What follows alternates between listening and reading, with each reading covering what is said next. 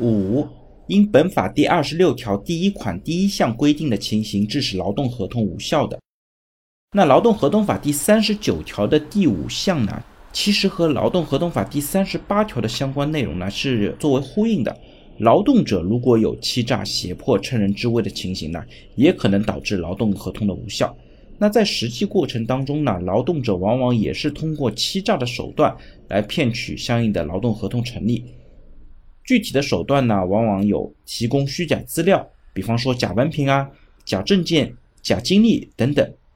那对于这种情况呢，我觉得用人单位主要是在人力资源管理上要做好相应的工作，用人单位应当建立行之有效的入职审查制度，在入职的时候对相关的文凭、证件、经历进行明确的审查。像文凭呢，其实是可以到中国的学信网上去查询相关的文凭是真还是假。那对于其他的经历呢，可以通过一些背景调查或者其他的形式来确定相关的经历是否有明显的造假。